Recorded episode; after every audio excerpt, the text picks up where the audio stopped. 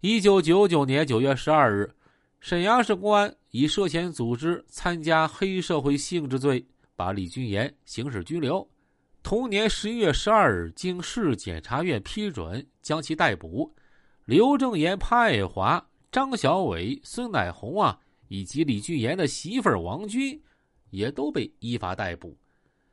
经过沈阳市公安局侦查，李俊岩、朱伟、刘正岩、潘爱华等人犯有多项罪行，被检察机关移送起诉。和刘勇交了不少警界的朋友一样，李俊岩也不乏穿警服的座上客。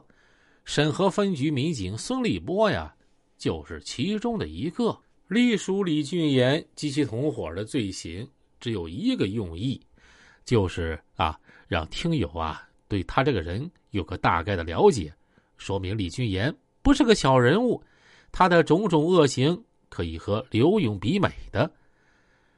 刘勇和李俊岩虽然各有一个山头，各有一帮人马，但是并非老死不相往来。他们都是社会人，都在经商，因而也有一些交集。根据李俊岩说，他和刘勇之间有过不愉快的记录。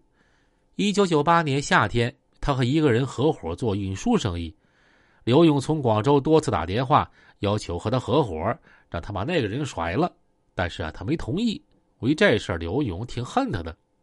李俊岩说，他和陈文斌闹矛盾之后，刘勇知道了这件事儿。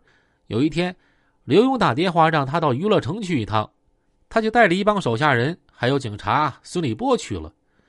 在二楼包房里，刘勇当着孙立波、徐松涛的面对李俊岩说：“呀，陈文斌最近太装叉了，把你和我不放在眼里，得收拾了。”李俊岩就问啊。咋收拾啊？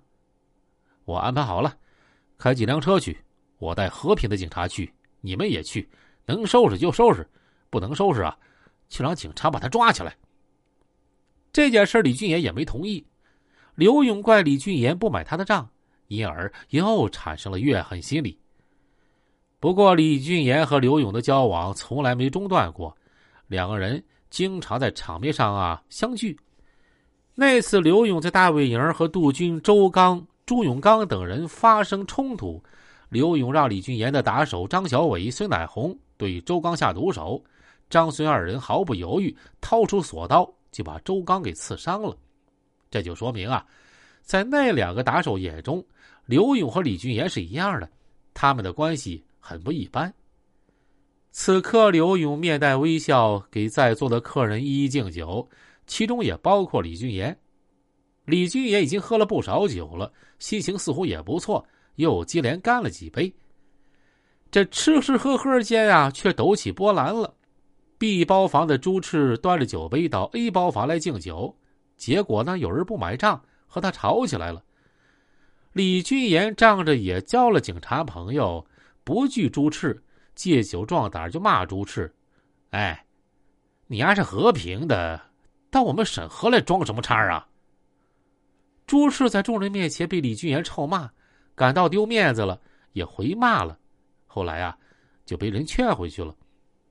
朱赤是刘勇的人啊，刘勇见李俊岩这么撒野，心里很生气。但是李俊岩没冲着他来，加上这是在他的娱乐城喝酒，有不少警察在场，他不管咋的啊，也要收敛一些，就过来劝架。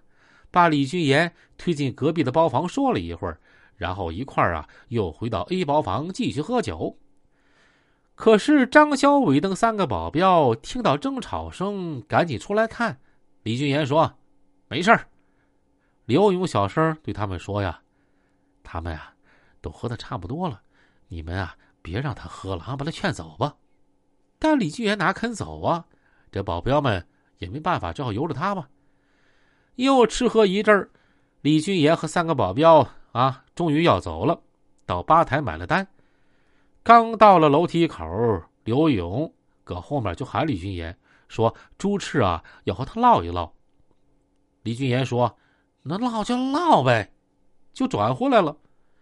刘勇把朱赤介绍给李俊岩说：“这是和平三队的朱赤。”朱赤和李俊岩握了握手。刚才发生的不愉快，顷刻间呀烟消云散了。刘勇说：“我说你们哥俩进包房唠吧。于是李俊岩和朱赤一块走进 B 包房，张小伟、孙乃红三个保镖也跟了过去，搁门口守着。时间不大，他们听见包房里李俊岩和朱赤又激烈的争吵起来，而且还有乒乒乓乓的事儿。他们推门一看，就见餐桌也翻了，朱赤和李俊岩啊正厮打呢。刘勇搂着李俊岩，拿枪的几个警察也上前打李俊岩。朱赤右手拿了一支六四，李俊岩用手握着朱赤持枪的那只手啊，就往上举，结果啪的一声，枪响了。子弹打向天花板，枪声惊了张小伟、孙乃红、刘正言仨人。他们看到包房里一阵混乱，刘勇等好几个人拽着李俊岩，张小伟等人唯恐主子吃亏呀，过去要把他们拉开，但拉了半天也拉不开。刘军拿着手枪把打李俊岩，刘正言生气的说：“嘿，我这边拉你还打呀？”刘军一听，把枪口调过来。朝着刘正言就开了一枪，子弹从他头边上就飞了过去。